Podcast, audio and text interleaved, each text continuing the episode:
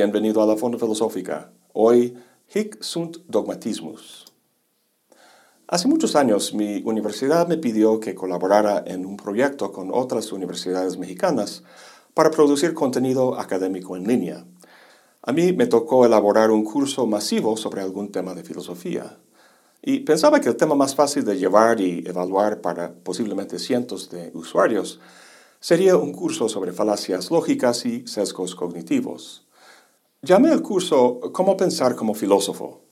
Veo que está colgado todavía en línea, pero al parecer ya no se puede tomar.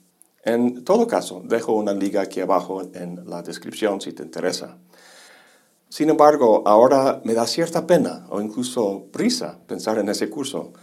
No tanto por el contenido, lo que digo sobre las falacias y las investigaciones en los sesgos cognitivos es correcto. Más bien es pena por la presunción y hasta osadía de poner a los filósofos en un pedestal, como una clase superior a los demás. Lo que el título del curso comunica es, tú también puedes aprender a pensar de forma rigurosa para que tus creencias no sean dogmáticas y sesgadas. Básicamente es un curso sobre lo que llaman critical thinking, el pensar crítico. El filósofo es crítico, no dogmático. Su pensamiento es objetivo, no ideológico. Tú también puedes ser como nosotros, filósofos. Pues les cuento que me da pena ahora la presunción con la que hice ese curso, porque en los últimos años he llegado a la opinión de que los filósofos académicos son básicamente igual de sesgados y dogmáticos como el vulgo. He expresado esta idea en la siguiente afirmación. La única diferencia entre un doctor en filosofía y una persona común y corriente de la calle es que el doctor en filosofía es simplemente más hábil para justificar sus prejuicios. ¿Será? La verdad espero que no. No quiero que sea cierto. Sin embargo, es lo que mi experiencia me muestra por todos lados. Sin duda, esta afirmación, que presento como una verdad universal en su alcance, no es más que una observación empírica por mi parte, quizá una impresión subjetiva y tomada de una muestra muy limitada. A lo mejor el problema no sea con la filosofía y con la posibilidad de pensar de forma crítica y objetiva, sino con algunos filósofos que se dejan llevar por sus pasiones y prejuicios en vez de la razón. Eso pasa con algunos científicos, por ejemplo. Pero no por eso tachamos necesariamente a la ciencia, al método científico. Pues creo que es más que eso. Creo que hay un problema más a fondo y eso es lo que quiero tratar de desentrañar, en lo sucesivo. Tomando muy en cuenta a la vez que el argumento que voy a plantear no queda exento de lo que mi afirmación dice sobre los filósofos. Es bastante posible que en mi reflexión trate de simplemente justificar un prejuicio mío. Antes de seguir, quiero señalar que este problema que comento no es una simple curiosidad filosófica, sino que refleja una realidad cada vez más patente en nuestro mundo. El tribalismo, la posverdad, teorías de complot, burbujas mediáticas, hechos alternativos, en fin, la creciente falta de criterios comunes que sirvan de base para consensos y acuerdos. Debates y desacuerdos no son nada nuevos, pero por alguna razón parecen mucho más agudos e intratables hoy en día. En mi viaje en Sudamérica el año pasado, di pláticas en varias facultades de filosofía, más que nada presentando mi libro sobre Peirce y charlando en general con los alumnos. En una ocasión me pidieron que hablara sobre mi experiencia como filósofo profesional, sobre la vida académica, pues y consejos que podría dar a los alumnos. Quiero compartir aquí un poco de lo que les dije como forma de adentrarnos en la temática que he propuesto sobre los prejuicios de los filósofos. Les dije que cuando los antiguos cartógrafos no sabían qué había en cierta región, en los mares por ejemplo, escribían en el mapa Hic sunt dracones, aquí hay dragones, cuidado. En el mundo del pensamiento, el peligro no son los dragones, sino, diría yo, el dogmatismo. ¿Por qué es peligroso? Bueno, primero tenemos que saber qué es. Uno es dogmático cuando sostiene una creencia por la que no da razones. Dar razones responde a la pregunta ¿por qué? En una democracia especialmente, eso es muy importante. Si todos creyeran dogmáticamente lo que creen, discusión, diálogo y consensos no serían posibles. Más que cualquier otro, Kant es quien puso en el vocabulario filosófico el término dogmático. Acusaba a los racionalistas, Descartes, Leibniz y Spinoza, entre otros, de ser dogmáticos, más bien de hacer metafísica dogmáticamente, porque afirmaban tener conocimiento de objetos que no se daban en la experiencia humana. Objetos como Dios, mónadas, sustancia, el alma, etc. Y también la inmortalidad y la libertad de ese alma. Llegaban a tener creencias sobre esos objetos sin primero investigar la capacidad de la razón de llegar a tales conclusiones. Frente a cualquier aserción dogmática, dice Kant, otras aserciones dogmáticas pueden oponerse, y sin criterio racional para adjudicar entre ellas, nos encontramos pronto en el escepticismo. Su célebre respuesta a esta situación fue la filosofía crítica, someter a la razón a un criticismo severo para ver sus límites y alcances, y eso con la finalidad de ver hasta dónde la razón puede emplearse de forma pura, es decir, a través de puros conceptos, sin acudir a la experiencia. Y así tenemos el título de su famosa obra, La crítica de la razón pura. Su respuesta, dejando por fuera la cuestión de las ideas de la razón, es que los conceptos del entendimiento necesitan intuiciones para funcionar de forma legítima.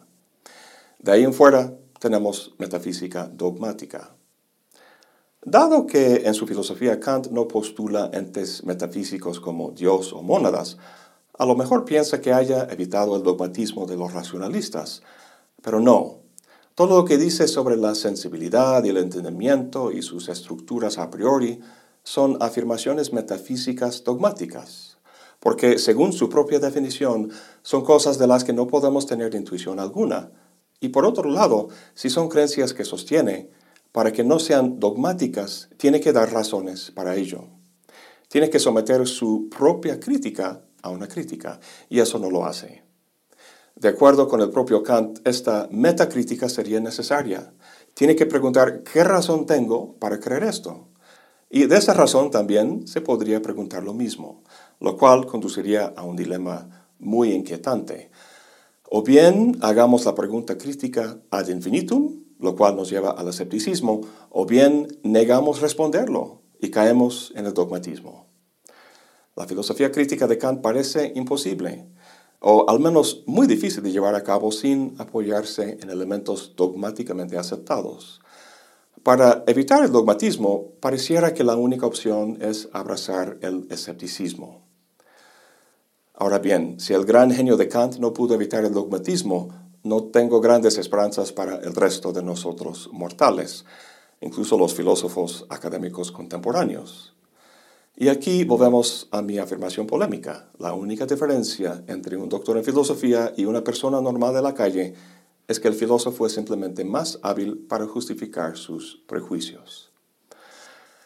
Bueno, un prejuicio no es más que una creencia aceptada sin dar razones, por lo que los prejuicios son dogmáticos por definición. Se supone que el filósofo es quien por excelencia da razones para sus creencias, sometiéndolas a un escrutinio para que llegue a sostener creencias no meramente subjetivas e idiosincrásicas, sino objetivas, al menos en la medida posible. Ahora bien, si dividimos las creencias del filósofo entre, por un lado, las que sean netamente filosóficas, digamos las que manejan las publicaciones de su disciplina, y por el otro, las que tienen que ver con la vida cotidiana, con su condición de ser simplemente humano, como el hombre de la calle, verás que con respecto a estas últimas, a creencias religiosas, políticas, económicas, morales, etc., que los filósofos se reparten entre todas las posibles posturas. Hay filósofos de derecha, de izquierda y de en medio.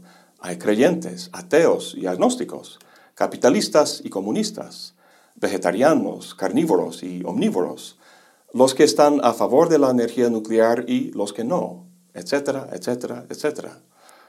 Y en cuanto a sus creencias filosóficas, encuentras a filósofos repartidos a lo largo de la amplia gama de posibles posiciones filosóficas.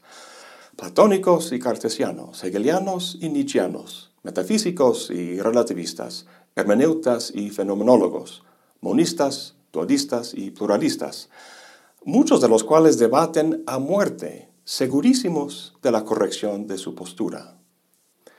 Ahora bien, el problema es cómo dar cuenta de este curioso escenario. ¿Qué clase de razón es la que conduce a tantas posturas tan disímiles sobre uno y el mismo tema? Si el filósofo es realmente crítico y no dogmático, entonces se supone que las reglas de la lógica y las falacias y la argumentación y todo eso que enseñamos a los jóvenes en un departamento de filosofía tendría el efecto de llevar a los que los emplean más cerca de la verdad, a posiciones más parecidas entre sí que disímiles como en las creencias entre los científicos. ¿Cómo explicar el hecho de que patentemente no hace eso? A lo mejor solo algunos tienen razón y los demás están equivocados y por su terquedad egoísta y su ceguera ideológica no verán la luz. Hay una parte de mí que a veces cree eso, pero hay otro lado que dice que la mejor manera de explicar todo esto es que los filósofos, tanto en su vida personal como en su vida profesional, llegan a tener las creencias básicas que tienen no por razonamiento lógico, sino por cuestiones estéticas y afectivas. Como dice Gottlob Fichte, la clase de filosofía que uno elige depende del tipo de hombre que uno es. En su formación, uno es atraído a Platón y otro a Nietzsche, uno al idealismo y el otro al materialismo.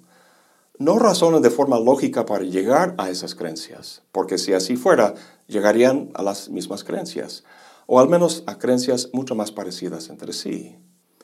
Entonces, en vez de usar la razón para criticar sus prejuicios, la usan para justificarlos. ¿Será que, como dijo David Hume, la razón es el esclavo de las pasiones? Esa es la sensación que me da. Pero aun cuando las cosas no fueran así y los filósofos académicos se portaran tal como esta imagen que tenemos del filósofo como desinteresado, objetivo y racional, por lo que vimos en nuestra discusión de Kant, no veo cómo podría evitar ser dogmático, menos al asumir una postura escéptica. Cosa que nos vuelve quizá a los diálogos aporéticos de Platón y a la célebre afirmación de Sócrates de que solo sé que no sé nada.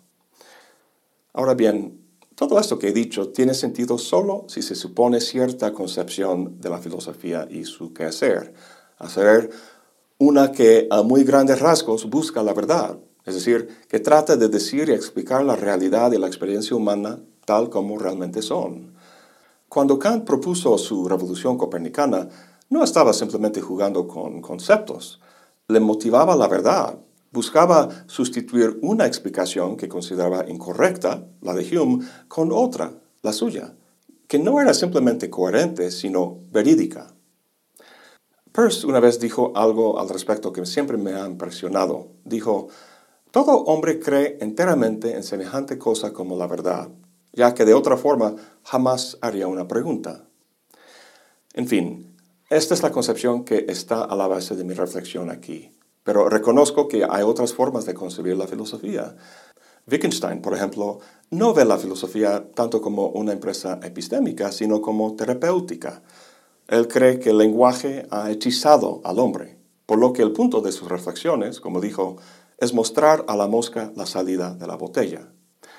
La filosofía trata no de resolver problemas, sino de disolverlos.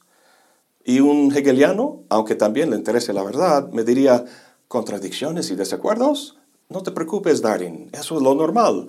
Poco a poco se irán resolviendo. Solo necesitas paciencia y una perspectiva más amplia para verlo. Y luego hay gente como Richard Rorty, un neopragmatista muy lejos de la posición de Peirce, quien rechaza toda cuestión de verdad, de la terminología de correcto o incorrecto en el discurso filosófico.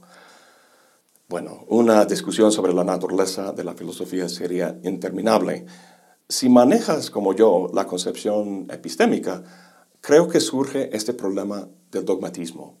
Y fuera de los escépticos, no sé quién haya dado una buena solución al problema. Por cierto, quiero dejar algo muy claro antes de seguir. Con mi afirmación sobre los prejuicios, no es mi intención poner a Kant en el mismo nivel que cualquier idiota de la calle.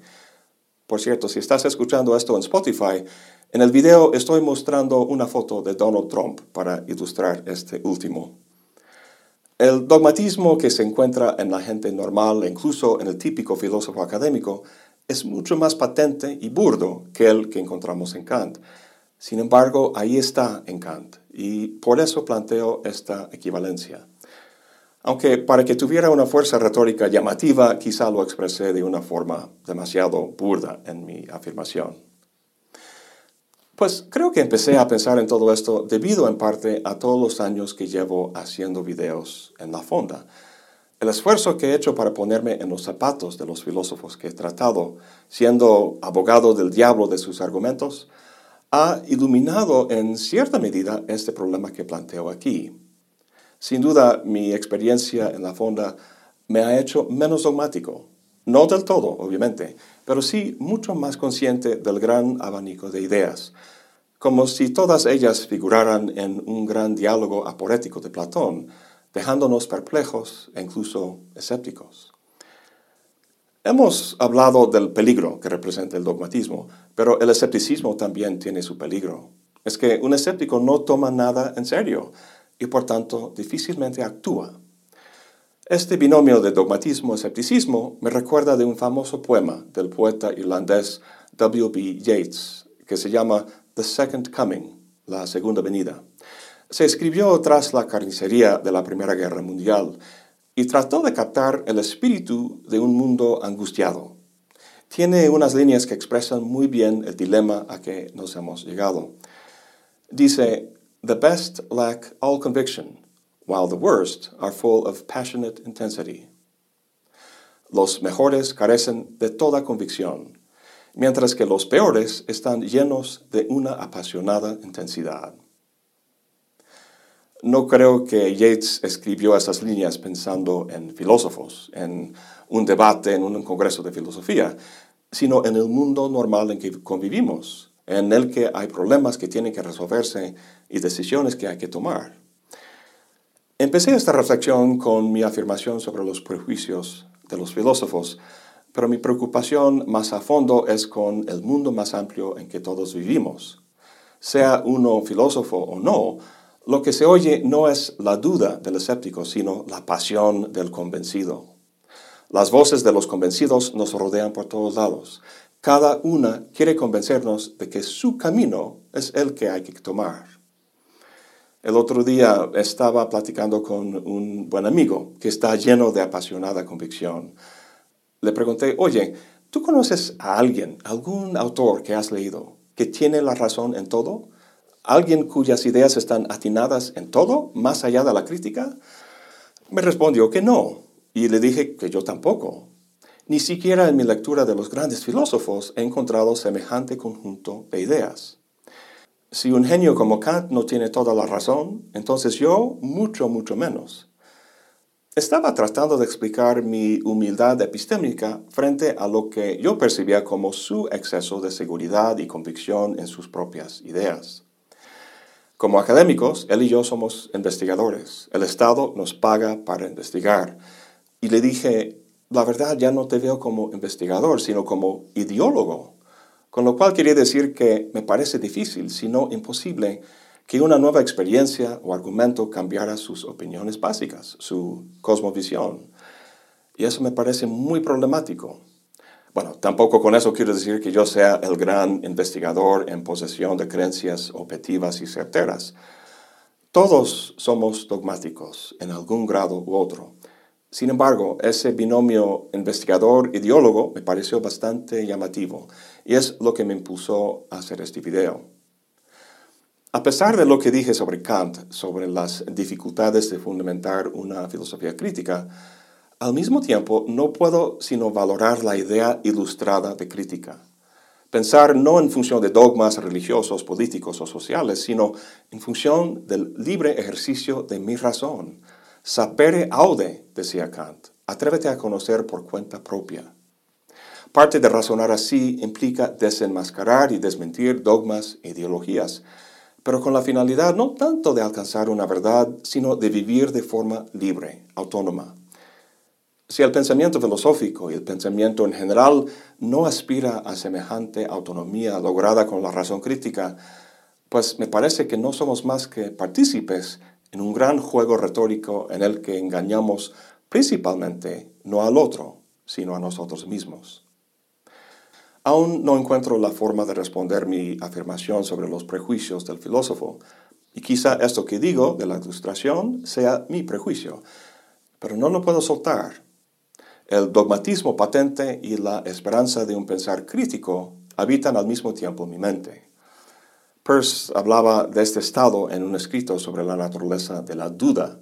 Dijo, es una sensación incómoda, una condición especial de irritación, en la que la idea de dos modos incompatibles de conducta se presentan ante la imaginación del que duda, y nada lo determina, de hecho se siente prohibido, a adoptar uno de los modos y rechazar el otro. Pues así me siento. Y pues esta duda es lo que quiero tratar en los videos que vienen. Quisiera empezar analizando el concepto de ideología. Es muy común, como en la conversación con mi amigo, que cuando a nuestra forma de ver y entender las cosas uno opone otro punto de vista, lo tachamos de ideológico. ¿Qué significa ese término? ¿Pienso yo de una forma ideológica? Una de las tradiciones que más se ha ocupado de la cuestión de un pensar crítico es la teoría crítica de la Escuela de Frankfurt. En los escritos de Horkheimer, Adorno, Habermas y otros, encontramos un interés en el análisis y crítica de la ideología. Así, viendo lo que se ha pensado sobre este tema, puede volverme más consciente de los elementos dogmáticos en mi pensamiento y más cerca al ideal crítico que postulaba Kant. Eso es todo por hoy. Gracias por acompañarme. Hasta la próxima y buen provecho.